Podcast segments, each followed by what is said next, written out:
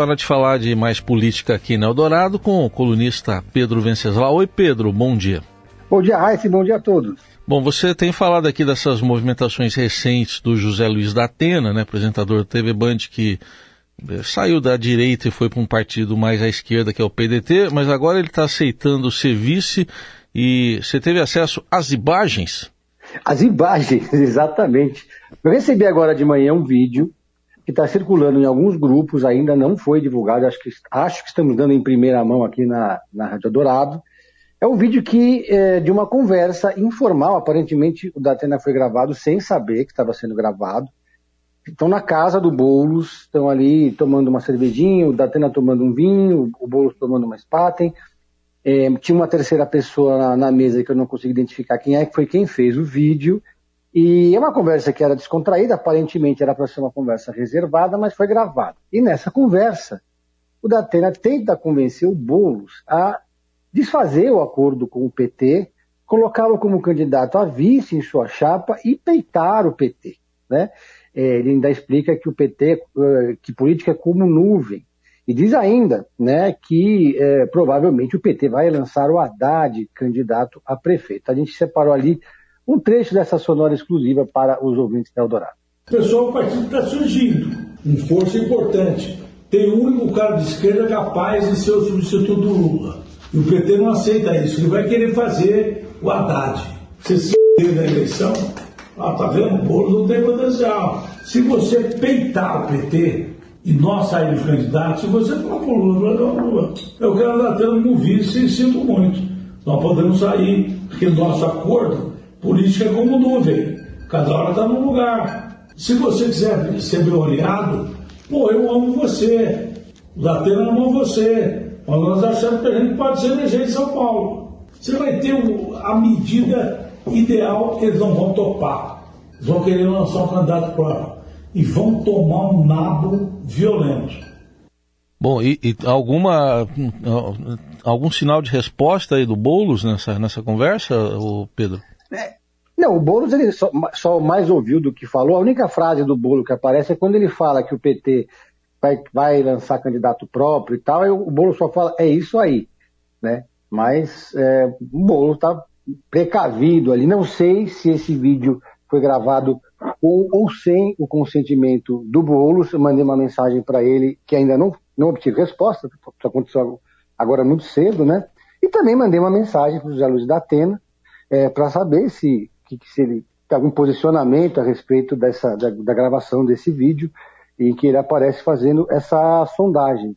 Lembrando que o Datena já tentou ser candidato a vice do Bruno Covas lá atrás, acabou não dando certo, e acho que faz três ou quatro, mais de quatro eleições que é, o Datena se apresenta como candidato, faz toda uma mise-en-scène, muda de partido, se encontra com as lideranças partidárias, mas na hora H acaba desistindo para continuar é, apresentando o seu programa na televisão e no rádio. Não sei se agora vai ser diferente, mas é a primeira vez que ele vai para um partido de esquerda, né? O PDT do Ciro Gomes, né? Sim. E, e pensando também nesse cenário todo, a gente ouviu um tilintar aí no fundo. É, aparece nessa imagem o Boulos bebendo aparentemente um refrigerante, ao redor de Datena estava ali cerveja, vinho, enfim algo que possa também aferir uma, uma vontade, assim, uma, uma conversa meio à vontade demais por parte especialmente do apresentador de TV com esse contexto político. E o que, querendo ou não, o que ele fala também o queima bastante para qualquer tipo de incursão, ainda que seja uma ameaça, né? Porque sempre fica na ameaça, como você lembrou. Exatamente, né? É, primeiro, é, essa, essa tese do Datena uma tese arriscada, né? Dizer que o PT está preparando o Haddad para ser candidato a prefeito. De fato, o Haddad, se fosse candidato aqui, seria o franco favorito, já foi prefeito, lidera, lidera, ganhou a eleição para governador na capital, perdeu no interior para o Tarcísio, que foi eleito governador, mas nada indica que, que o Haddad vai deixar o posto de ministro da Fazenda para disputar a prefeitura de São Paulo. É, o Lula já deu entrevistas, deu publicamente sua palavra de que vai apoiar o Guilherme Boulos como candidato do PSOL à Prefeitura de São Paulo. Há, evidentemente, resistências dentro do PT, não é uma questão totalmente pacificada. O PT é um partido complicado, dividido em tendências e correntes, Mas o Boulos vai fazer, já está fazendo um trabalho de percorrer o PT paulistano, os diretórios jornais do partido, conversando com os vereadores, com as lideranças, para consolidar o seu nome como candidato a prefeito. Não é muito usual o PT, que é um partido hegemonista, abrir mão de ter candidato. Mas aí, daí o Datena apresentar essa tese é uma tese curiosa. O PDT, é o partido do Ciro Gomes, que aqui Ciro Gomes que não apoiou, quer dizer, disse que votou no Lula no segundo turno, mas não fez campanha para o Lula, quer dizer, é uma espécie de é, oposição dentro do campo da esquerda, dentro do, no que se refere ao seu principal líder, mas o Datena é sempre um nome que aparece muito bem colocado nas pesquisas de intenção de voto. E tem mais ali um terceiro nome no campo da esquerda, que é a Tabata Amaral, do PSB, que tudo indica vai lançá-la candidata a prefeito, com um discurso um pouco mais moderado, porque o Boulos é visto, considerado um político com uma pegada mais radical né, do que outros políticos é, desse campo. Então, por isso que o Ricardo Salles, por exemplo, diz que é o candidato dos sonhos que ele pretende, gostaria de enfrentar numa eventual eleição, seria o Boulos, porque ele seria o antagonista do Boulos no campo da direita. Agora, eu acho que é, o Datena atravessou o samba ali, né? queimou a largada, como a gente costuma dizer. é, dá para ver aqui no tem do lado do Bolos tem uma garrafa de Coca-Cola, do lado da Atena tem duas de cerveja. É aquela ah, é Spaten que ele está aqui, pelo menos na foto, na, na imagem aqui. É cerveja. tem um queijinho, né? Tem um queijinho na mesa, eles estão. Ah, é um queijo, né? Tirar gosto. É um queijo. Tem um queijinho. Não é bolos, né? Não, não é, é café com bolo. Eu ia te perguntar isso, mas eu não eu resolvi não perguntar. mas já que você espontaneamente falou que não foi Coca-Cola nem cerveja com, com bolo, mas com bolos. E nesse caso, né, é, Heisen, é, não é preciso esperar o Boulos crescer para depois dividir, porque ele já está bem colocado nas pesquisas. Podemos, po podemos seguir em frente aqui, mas vamos, vamos para o tema 2 aqui, antes que a gente tenha vontade de seguir mais ainda em frente aqui. Mas, vamos ver, vamos, vamos uma outra fatia do seu assunto aqui, que agora é sobre essa anistia. O que estão articulando aí aliados de Lula e de Bolsonaro estão juntos e misturados aí nessa anistia? Pois é, vou fazer aqui um pequeno preâmbulo, porque esse é um assunto que, que eu acompanho com bastante atenção. Uma vez, inclusive, eu fui até Brasília, eu consegui entrar numa sala, que é uma espécie de cofre que existe em Brasília, onde ficam todos os recibos dos partidos políticos. O TSE tem uma equipe muito pequena, sempre teve uma equipe muito pequena, 22 técnicos para analisar todos os recibos dos partidos políticos. Então, por isso que as contas de que estão sendo julgadas agora são de quatro anos atrás. Esses técnicos nos avaliam se tem alguma ilegalidade para depois o TSE julgar.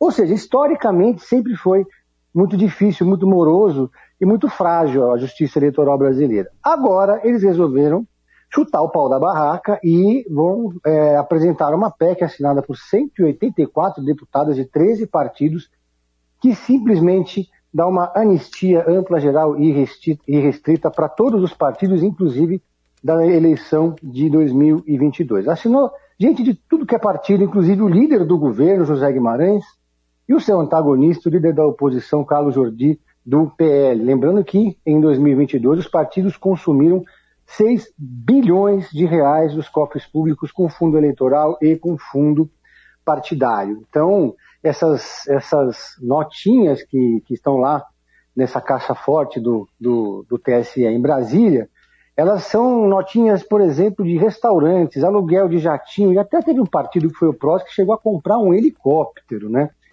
Então, é, é, os partidos usam, é uma verdadeira farra.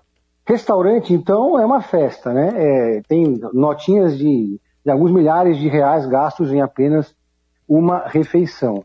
O PL, por exemplo, é quem sustenta, o, o, o caixa do PL é quem sustenta há muito tempo o Valdemar da Costa Neto, paga a conta do hotel que ele vive, as refeições dele e todas as outras questões da vida cotidiana. Então, é uma farra, é um dinheiro público que, que né, pouco já é, é acompanhada, né, o, o gasto desse, desse dinheiro. Agora, outra questão que se coloca aqui é que com essa anistia, os partidos que não respeitaram a cota para mulheres e para negros também serão anistiados. Então, na prática, isso significa que é, liberou geral, né? É, muitos partidos já, já fizeram muitas reportagens mostrando isso, fizeram mil esquemas para conseguir driblar a cota de mulheres e a cota de negros, que é uma, foi uma determinação da Justiça Eleitoral, mas agora, com essa anistia, quem não liberou, está liberado. Um grande reset, né? Um grande reset, exatamente. Pedro, ainda falando sobre a avaliação do governo Lula, a gente teve a economia sendo é, elencada ali como que o, mais, o que mais preocupa os brasileiros agora, inclusive do que em relação a dezembro. A pesquisa Datafolha divulgada ontem diz que o levantamento com mais de duas mil pessoas mostrando que 26% esperam uma piora na economia. Em dezembro, logo após a eleição, eram 20%. Também caiu a taxa de quem espera uma melhora, de 49 para 46. No geral, a percepção é de que está tudo mais ou menos igual. 41% dizem que a situação está igual, 35% dizia isso em dezembro, 35% falam em piora, frente a 38% do ano passado, e 23% afirmam que melhorou eram 26 na pesquisa anterior. Individualmente, a expectativa piorou, porque 56% esperam uma melhora, antes eram 59%, enfim. E alguns uh, têm visto isso como uma visão realmente pessimista, apesar da chegada dessas diretrizes do arcabouço fiscal da semana passada, apesar desses sinais que o governo está tentando emitir. Pois é, é, é, o pior desempenho em termos de popularidade do presidente Lula desde o seu primeiro mandato, em segundo mandato, em todos os governos do PT, inclusive. 38% aprovam, 29% reprovam. É um número similar ao do Bolsonaro na mesma época. Ou seja, é um, o governo não teve uma lua de mel como em, outras, em outros mandatos, né? aquele chamado estoque de popularidade do presidente parece que está se esgotando mais rápido do que gostariam os petistas. A única notícia boa realmente para o PT e para o, e para o presidente Lula é que 80% dos entrevistados disseram que o Lula age bem ao pressionar pela queda de juros. Então, essa é uma estratégia que o Lula é, adotou desde o início do mandato de arrumar um inimigo externo, que não seja, evidentemente, o Bolsonaro e a oposição, mas para conseguir é, é, manter acesa a sua militância, a, o seu eleitorado mais fiel, e pelo jeito pegou, né? Pelo jeito funcionou, apesar de não ser uma campanha para valer, porque se o governo quisesse, eles poderiam pressionar o Senado pela mudança da composição do Banco Central, poderia fazer de fato um movimento político para isso, mas o governo não tem força política para isso no Congresso Nacional. Mas a estratégia, pelo menos na parte de economia, funcionou. Agora, é, é um, um começo com bastante desgaste que vai forçar o governo a uma mudança de rota, especialmente uh, vai forçar o presidente Lula a moderar mais as suas palavras, porque o principal inimigo do governo nesses primeiros três meses foi o próprio presidente, com as suas falas intempestivas, em especial aquela insistência do presidente Lula em polarizar com o ex-juiz e atual senador Sérgio Moro, que até hoje o presidente não veio a público para tentar desfazer o, que, o mal-estar que ele criou com aquela frase, dizendo que poderia ser uma armação do Moro aquele, aquela, aquele planejamento do PCC para é, cometer ali um atentado contra o parlamentar de Curitiba.